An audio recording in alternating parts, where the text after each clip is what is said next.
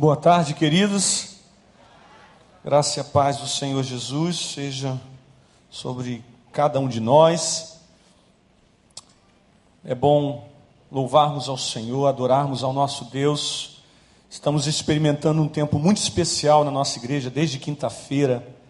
Que congresso gostoso, congresso de células onde Deus tem realmente impactado as nossas vidas. Bom, pelo menos a minha tenho sido profundamente impactado. Fui impactado na quinta-feira pela palavra do pastor Paulo Mazzoni. E esses dias, sexta e sábado, e hoje pela manhã, pela vida do pastor Joel, Joel Comiskey. E realmente Deus tem feito algo muito extraordinário na sua igreja, e não só nessa igreja local, mas na sua igreja na face da terra. E nessa tarde eu gostaria de falar um pouco, ou refletir com vocês, em Jeremias, no livro de Jeremias, no capítulo 29. Gostaria que você abrisse a sua Bíblia. E eu gostaria de falar o seguinte tema: transformando a adversidade em oportunidade. Transformando a adversidade em oportunidade.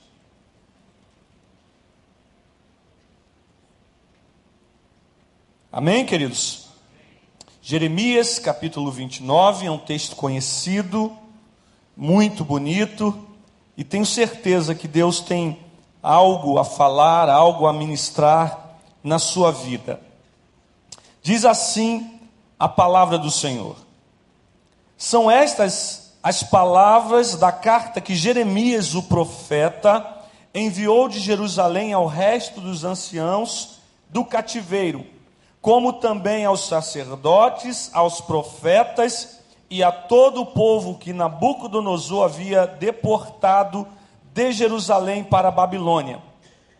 Depois que saíram de Jerusalém, o rei Jeconias a rainha mãe, os oficiais, os príncipes de Judá e Jerusalém e os carpinteiros e ferreiros. A carta foi mandada por intermédio de Elasa, filho de Zafã, e de Gemarias, filho de Uquias, os quais Edequias, rei de Judá, tinha enviado à Babilônia, a Nabucodonosor, rei da Babilônia, e dizia: Assim diz o Senhor dos exércitos: o Deus de Israel, a todos os exilados que eu deportei de Jerusalém para a Babilônia. Edificai casas e habitai nelas, plantai pomares e comei o seu fruto, tomai esposas e gerai filhos e filhas, tomai esposas para vossos filhos e dai vossas filhas a maridos, para que tenham filhos e filhas Multiplicai-vos aí e não vos diminuais. Procurai a paz da cidade, para onde vos desterrei, e orai por ela ao Senhor, porque na sua paz vós tereis paz. Porque assim diz o Senhor dos exércitos, o Deus de Israel: Não vos engane os vossos profetas que estão no meio de vós, nem os vossos adivinhos nem deis ouvidos aos vossos sonhadores, que sempre sonham segundo o vosso desejo, porque falsamente vos profetizam eles em meu nome, e eu não os enviei, diz o Senhor. Assim diz o Senhor: logo que se cumprirem para a Babilônia setenta anos, atentarei para vós outros e cumprirei para convosco a minha boa palavra, tornando a trazer-vos para este lugar. Eu é que sei que pensamentos tenho a vosso respeito, diz o Senhor, pensamentos de paz e não de mal, para vos dar o fim que desejais. Então me invocareis, passareis a orar a mim, e eu vos ouvirei. Buscar-me-eis e me achareis quando me buscardes de todo o vosso coração. Amém, queridos? Que palavra boa, né? Ah, quantos aqui já experimentaram um alerta de Deus ou um aviso de Deus em alguma situação na sua vida, em que foi claro quando Deus disse assim para você: não faça isso, ou faça isso, e na sua experiência você atendeu e foi bem sucedido, ou não atendeu e foi mal sucedido. Alguém já recebeu algum alerta desse de Deus? Levante a mão assim. Pô, amém, melhorou, agora melhorou. É impressionante, e isto é bíblico, que todas as vezes que Deus tem algo a fazer, Ele avisa os seus servos, Ele mostra, Ele dá visões, Ele mostra o caminho, Ele nos diz, e de muitas formas. Quantas pessoas já ouviram até mesmo uma voz no seu ouvido? Outras, alguém sem saber nada sobre a situação, a sua situação, chegou para você e ali trouxe uma palavra que se encaixava realmente naquele momento que você estava vivendo. Gente, eu tenho inúmeras situações assim. Lembro-me de uma vez em que eu estava Acordei cedo, estava me preparando para trabalhar. Eu tinha uma Kombi e eu estava fazendo a barba no espelho. E enquanto eu fazia a barba, não tenho barba, né? Mas às vezes nasce alguma coisinha aqui, gente, mas eu encho de qualquer maneira, eu uso bastante, bastante creme de barbear para me sentir barbeando mesmo, uma coisa séria. E eu estou ali me barbeando, e de repente no meu coração, não ouvi uma voz, mas no meu coração veio a seguinte palavra: João Júnior, fique tranquilo, que eu estou no controle. Nitidamente no meu coração, e eu verbalizei o que vou falar para vocês. Eu não pensei só na minha mente ou no meu coração. Eu disse naquele momento: Deus, haja o que houver, tu és o meu Deus. Naquele momento houve um grito, minha casa dos meus pais, uma casa de dois andares, houve um grito na parte de baixo e haviam acabado de roubar a minha Kombi, era uma Kombi zero. Naquela época, tão difícil ter um, um automóvel, eu trabalhava com aquele, com aquele carro, mas foi impressionante. Mas quando eu desci, vocês imaginam como eu desci depois daquela palavra? Eu desci com uma tranquilidade e a pessoa que veio me falar assim, roubaram a Kombi. Eu falei, calma, Deus está no controle.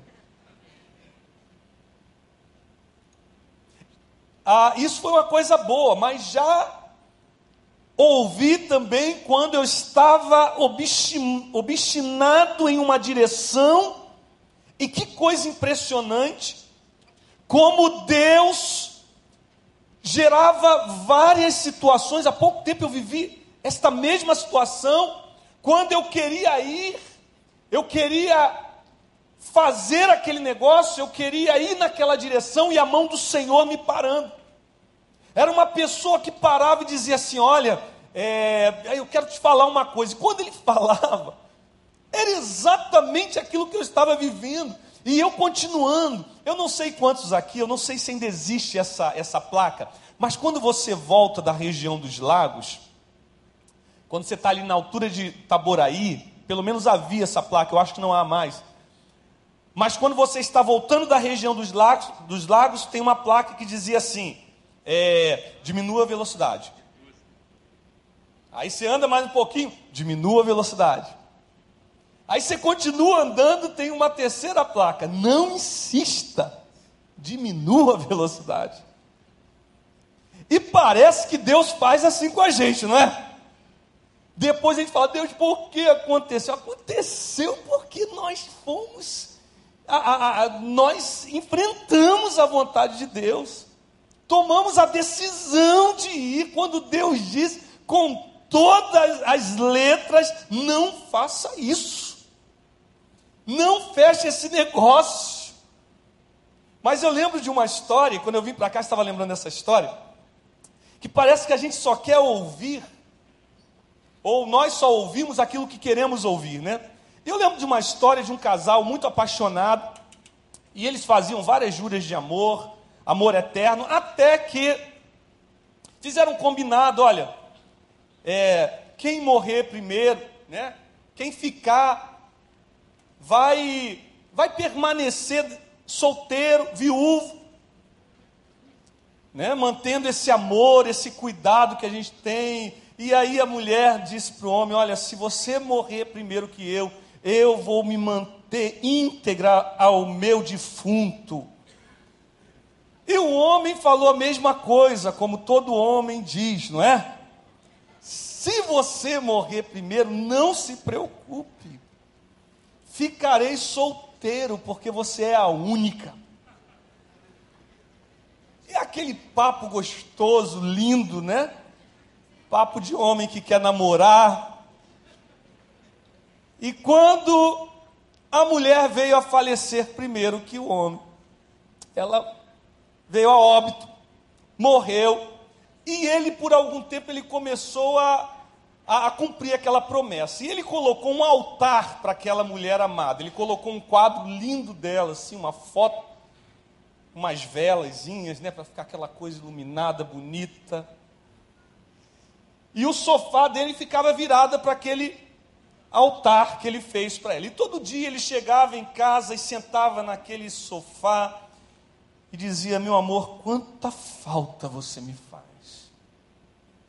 Como eu te amo, te amarei eternamente.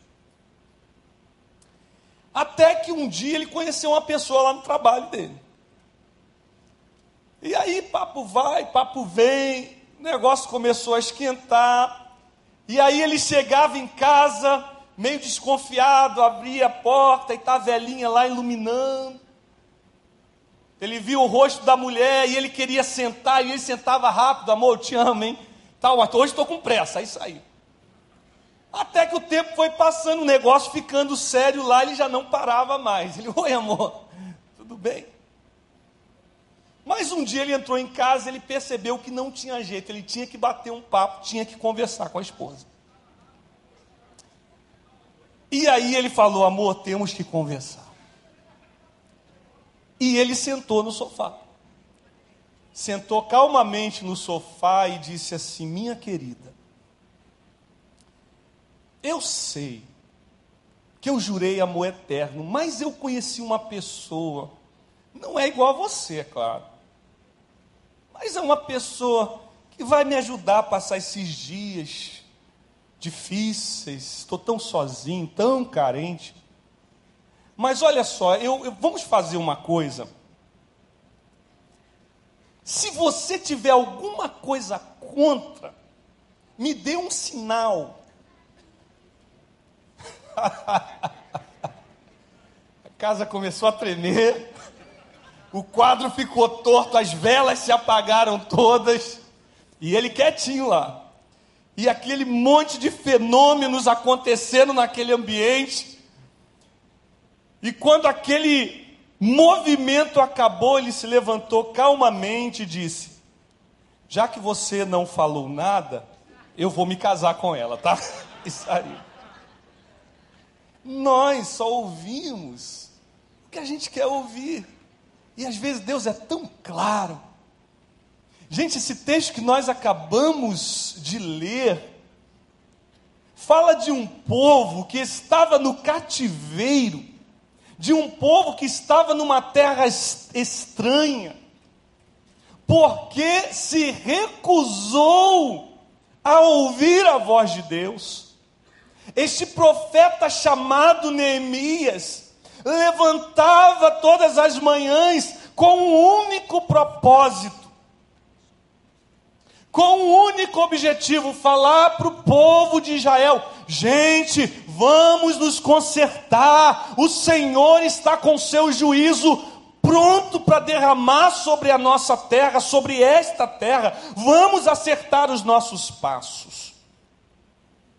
E sabe o que, que o povo dizia? Eles diziam assim: a, a Jeremias está doido. Porque nós temos na nossa terra, aqui em Jerusalém, o templo. E para eles, na cabeça deles, o templo era a garantia de que nada de ruim iria vir ou viria sobre aquela nação, porque eles tinham o templo. E eu quero citar pelo menos quatro coisas que geram escravidão na vida do servo de Deus. Quatro coisas muito claras que nos faz ser escravos em alguma área da nossa vida, que nos leva a acordar um dia como o povo de Israel acordou em uma outra nação, diante de um outro povo, servindo a um outro povo, com o coração amargurado, longe da sua terra, sem a tão a, almejada liberdade. Quais são essas quatro coisas, pastor? A primeira delas, aqui eu acabei de citar, ignorância espiritual. Gente, não há nada mais terrível não há nada mais desastroso na vida de um servo de Deus, na vida de um homem, de uma mulher de Deus, do que a ignorância espiritual. Quando a gente, ainda hoje, nós temos a palavra de Deus tão clara, tão cristalina, como é a canção do Paulo César, como a água cristalina é o Evangelho de Cristo, mas parece que nós temos o que o apóstolo Paulo nos diz, coceira nos ouvidos, a gente quer ouvir alguma coisa a mais, e geralmente esse a mais não é o evangelho de Cristo, esse a mais é o coração soberbo do homem, é a imaginação do homem. Então a gente começa a entrar em um bocado de história tem crente. Um dia desse eu cheguei na casa de uma pessoa e estava lá a meia ungida. Uma meia que foi comprada. Olha, gente, me perdoe se eu estiver errado com o valor. Mas me parece que foi 150 reais. Aquela meia é para colocar no pé do doente porque ele vai curar. A meia vai curar. Vivemos tempos em que o pregador da televisão diz: coloque o copo d'água, coloque a garrafa d'água em cima da televisão. E tem pessoas com problemas, porque dizem: e agora que a minha televisão é LCD? Como eu vou fazer, Senhor? E aí aqueles empresários mais espertos já bolaram um porta-copo ou um porta-garrafinha. Coloca lá, coloca a garrafinha, sai ungida, você toma uma beleza. Gente, isso é ignorância espiritual. Isso é atribuir a coisas o poder de Deus, e o poder de Deus e a graça de Deus não está sobre coisas, mas está sobre pessoas, está sobre a sua vida. A ignorância espiritual nos leva à escravidão. A outra coisa que nos torna escravos, o pecado. Gente, se tem uma coisa que nos faz escravos e a cada momento que a gente avança mais nessa direção, mais as nossas forças vão se indo, é o pecado. E pecado tem um, tem um negócio interessante no pecado. Primeiro, que o pecado não é ruim, mentira. Pecado geralmente é alguma coisa muito interessante. É alguma coisa gostosa. É alguma coisa que a gente começa a flertar com aquilo. A Bíblia diz que nós não podemos impedir que um pássaro sobrevoe a nossa cabeça mas podemos impedir que ele faça um ninho. Mas a verdade é que eu estou lá no meu trabalho e de repente Está lá aquela moça muito bonita, e ali eu sorrio, bom dia, e de repente vem um sorriso também, opa. E aquilo é legal, né? Ainda mais homem, essa, parece que tem uma necessidade de, de sentir que é o, é o cara. O diabo está ali arrumando uma diabetes para ele. E ele está se sentindo o cara, uma tremenda armadilha. E ele está sentindo, e olhou de novo, riu, ela riu de novo. E aí começa aquele diálogo com o pecado. É bacana, acelera o coração. Gente, mas isso nos leva a um prejuízo incalculável. Com o tempo, você se vê algemado sem forças para caminhar, vida espiritual arrasada, vida emocional arrasada, vida familiar arrasada. Outra coisa, a desobediência. Aquilo que eu falei, Deus diz: não vá, não insista, e a gente pega e eu vou, não vai dar problema. A gente acha que com a gente vai ser diferente. Não, comigo não vai ser desse jeito. Saul perdeu, foi rejeitado pelo Senhor por causa da sua desobediência. E a palavra de Samuel para Saul foi: a desobediência é como pecado de feitiçaria, ou seja, obedecer é melhor do que sacrificar, porque Saul achava que estava fazendo alguma coisa muito interessante para Deus, mas na verdade ele estava acumulando para ele a ira de Deus. E por último, a soberba. A soberba, gente, é quando nós tomamos a, a independência da nossa vida é quando a gente diz eu posso fazer, eu tenho condições, e aí Deus não é mais o centro, e aí Deus não é mais consultado para nada, porque eu me sinto hábil para tomar, eu me sinto tendo know-how para tomar aquela atitude. Você quer ver uma coisa?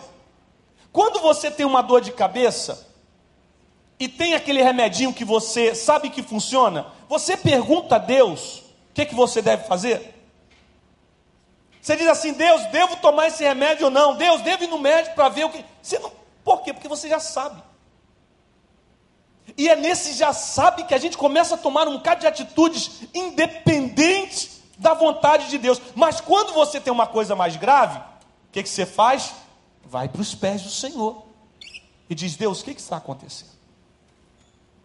E esse povo está sofrendo, porque se recusou a ouvir a voz de Deus. E eu quero mostrar para vocês como estava o coração desse povo.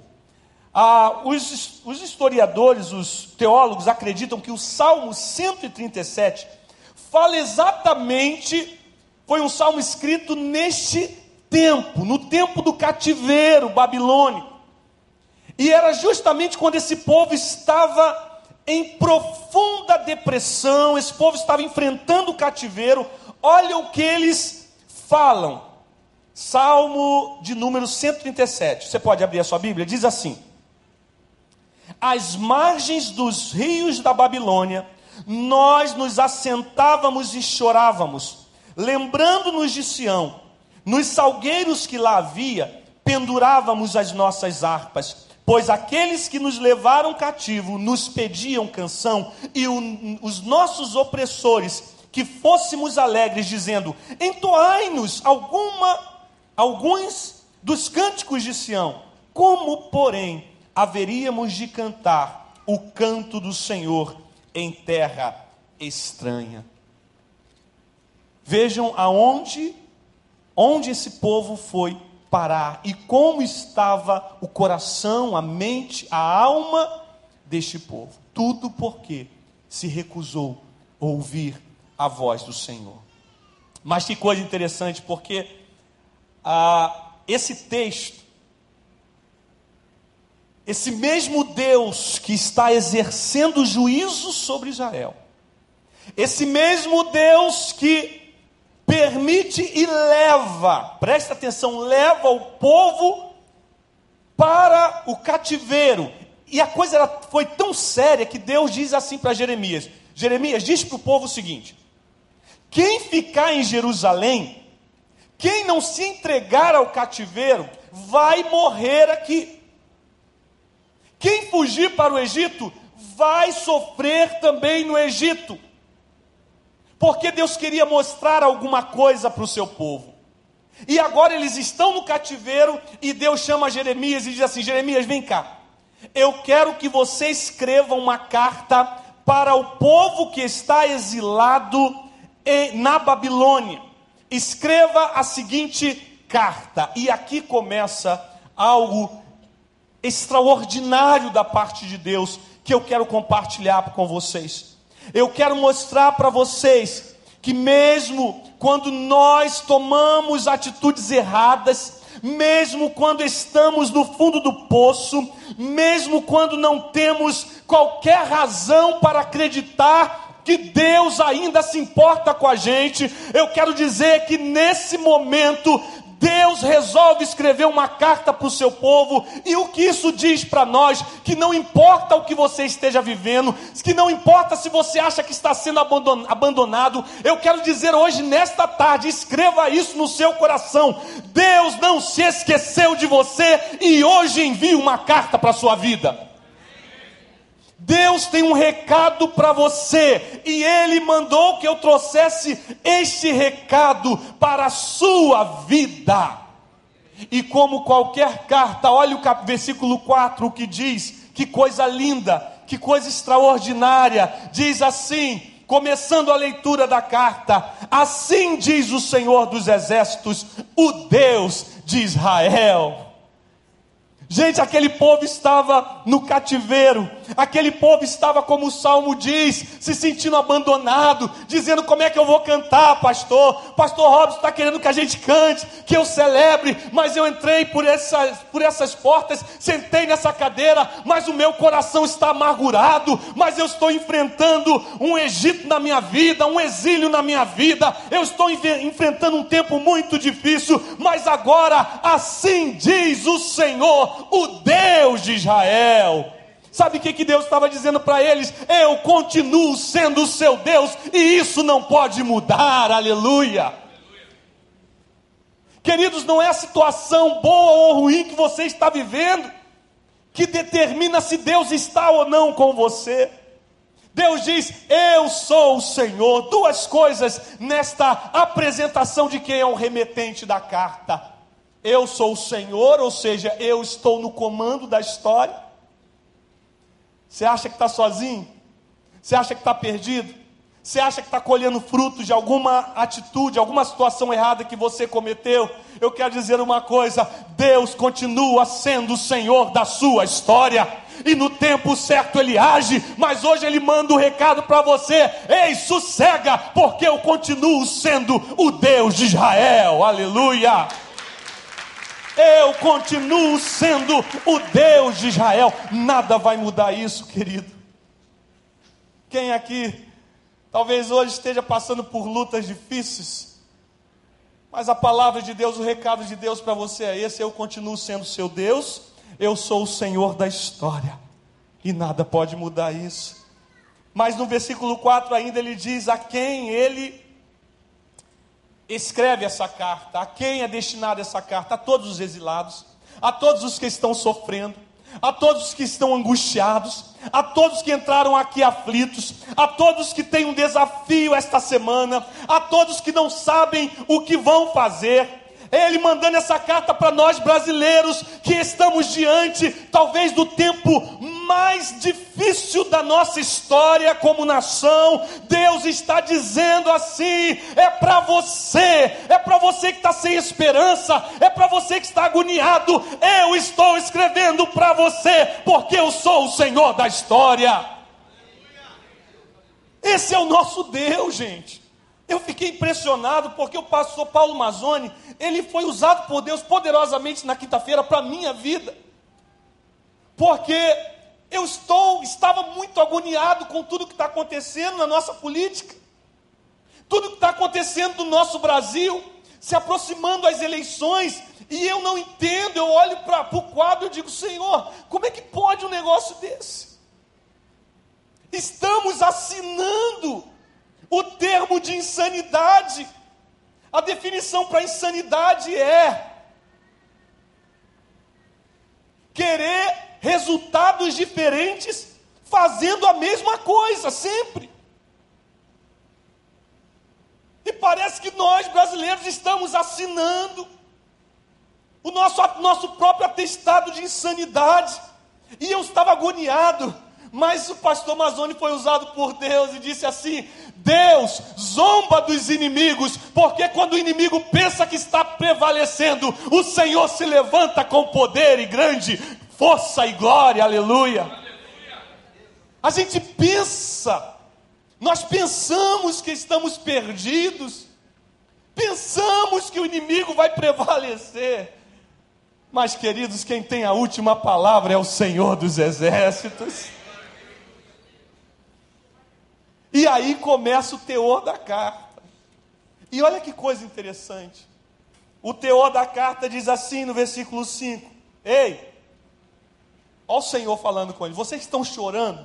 Vocês estão aí à beira do rio dizendo: Como vamos cantar? Como eu vou cantar? Pastor, estou passando por essa luta. Como eu vou cantar? Pastor, estou passando por esse vale. Como eu vou cantar? Pastor, eu estou no cativeiro. Como eu vou cantar? E o Senhor traz a resposta, diz para eles assim, versículo 5: edificai casas, habitai nelas, plantai pomares e comei do seu fruto, tomai esposas e gerai filhos e filhas, e, é, e dai vossas filhas a maridos, para que tenham filhos e filhas, multiplicai-vos aí e não vos diminuais.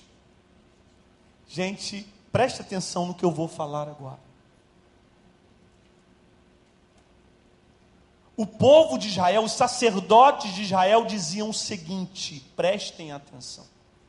Nada vai nos acontecer aqui em Jerusalém, porque nós temos o templo. Eles estavam na terra sagrada, o templo de Jerusalém erguido, então eles colocaram a confiança deles no templo. Nada vai nos acontecer e eles foram parar no cativeiro. E Deus queria mostrar para o povo, queria dar uma lição extraordinária para aquele povo. Deus queria dizer o seguinte: olha, vocês lá em Jerusalém, na terra de vocês, na terra santa, vocês foram retirados de lá porque creram, porque acreditaram na força do tempo. E não conseguiram sobreviver lá na terra. Mas aqui no cativeiro, vocês verão que, mesmo em meio à dor, que mesmo em meio às dificuldades, que mesmo inimigos zombando de vocês, eu vou fazer vocês crescerem. Porque a, o que faz a diferença, queridos, não é o templo, o que faz a diferença na vida do servo de Deus é o Senhor do templo é o eterno. Nada importa. Esse movimento não faz qualquer sentido sentido se o Senhor da glória não estiver aqui. Sabe por que você pode ter esperança? Sabe por que você vai crescer mesmo em meia dor? Sabe por que os teus filhos serão bem-sucedidos? Sabe por que você vai plantar e vai colher? Porque o Senhor da glória está dizendo, mesmo no cativeiro, eu te farei crescer. Aleluia. Esse é o nosso Deus. Mesmo no cativeiro, eu te farei crescer. A segunda coisa que ele fala, ele diz assim, e eu vou parafrasear agora. Ele diz assim: ó, para, não seja, não se iluda.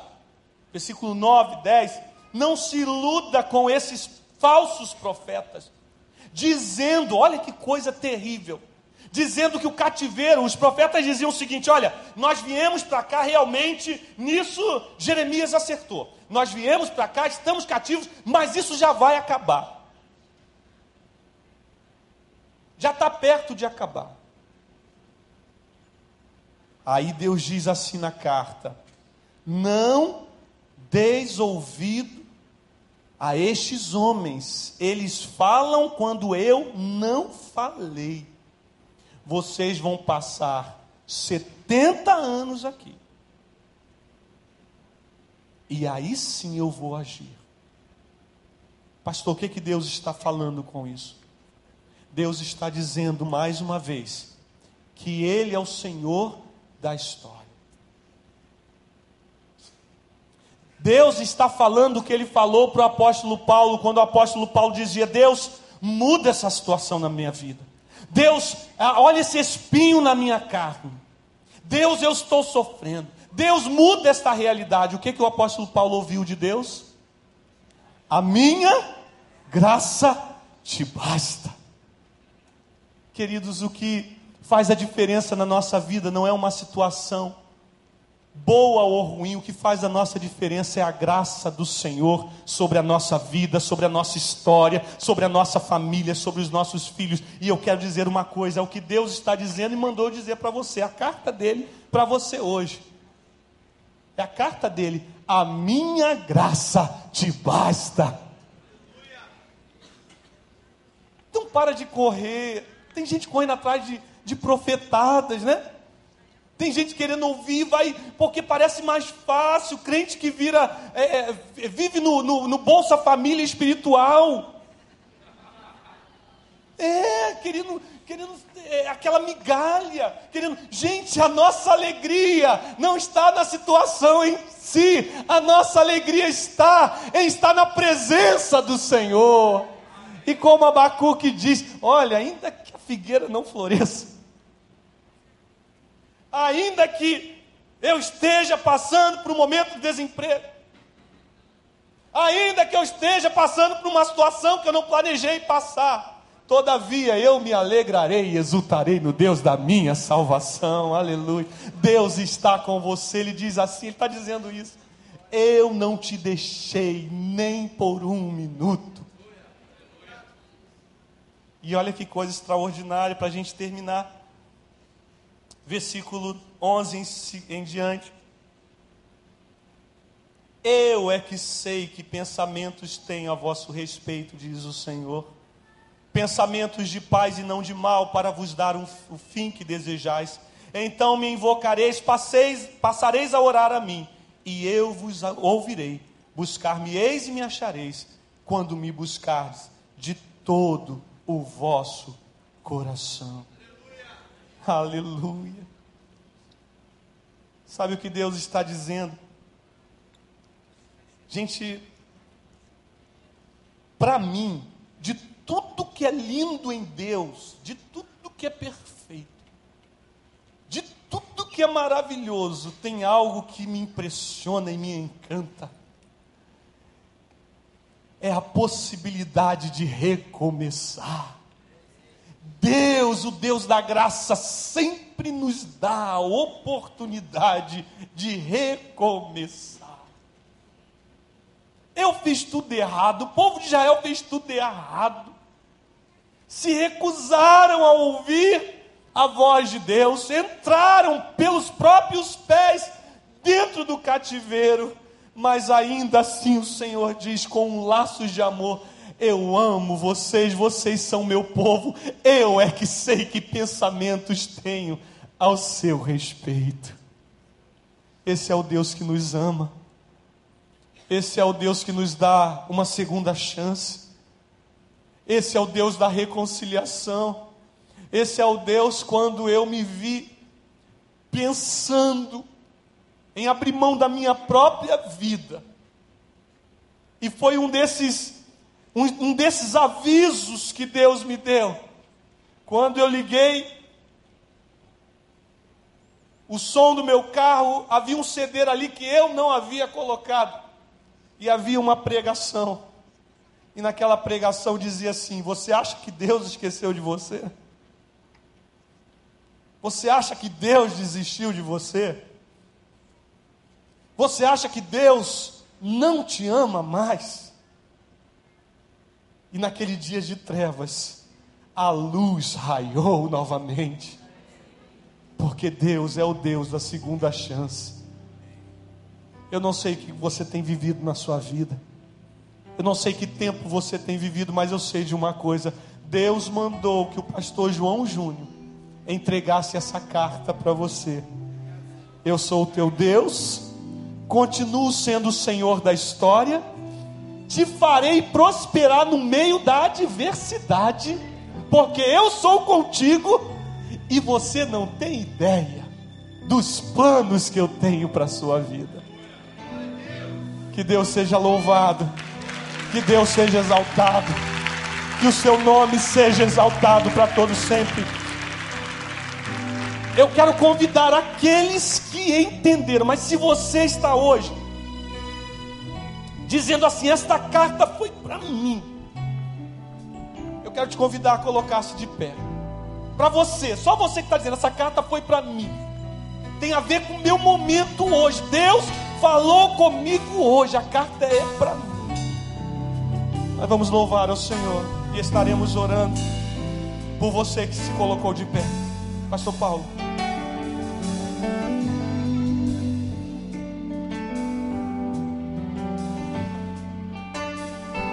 Assim: quando brilha o sol, ou se a chuva vem, quando estou mal ou então, se tudo está bem, quando dizes sim, quando dizes não, se ouço a tua voz ou não, quando em silêncio estás,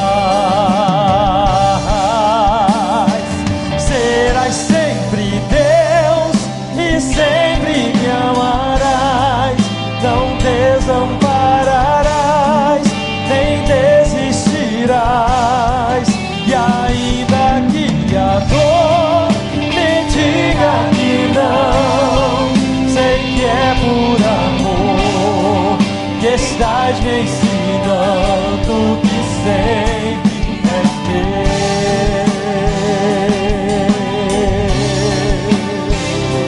Sempre em todo momento, acho que houver brilhe o sol ou não, Ele está comigo, Ele é meu Deus.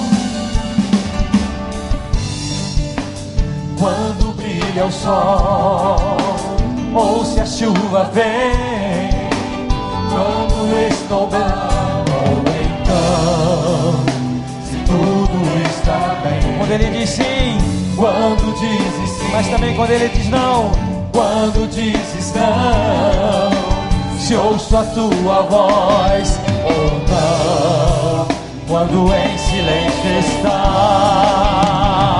Sim, eu sei que sempre serás sempre Deus e sempre me amarás, não desampararás, nem desistirás. E ainda que a dor me diga que não, sei que é por amor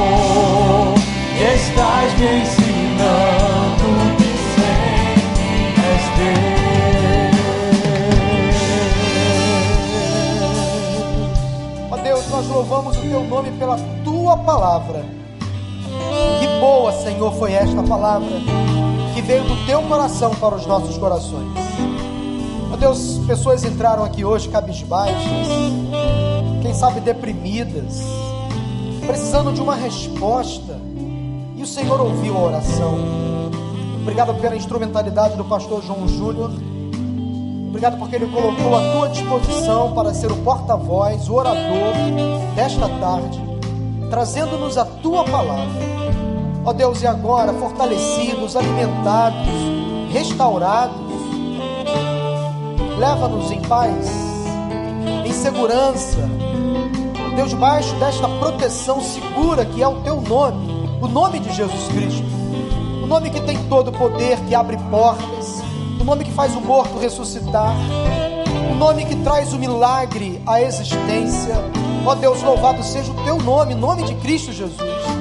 Ao final desta celebração, leve o teu povo em paz e segurança e nos dê uma semana de vitórias, de bênçãos, pois nós assim oramos em nome de Jesus. Amém. Amém.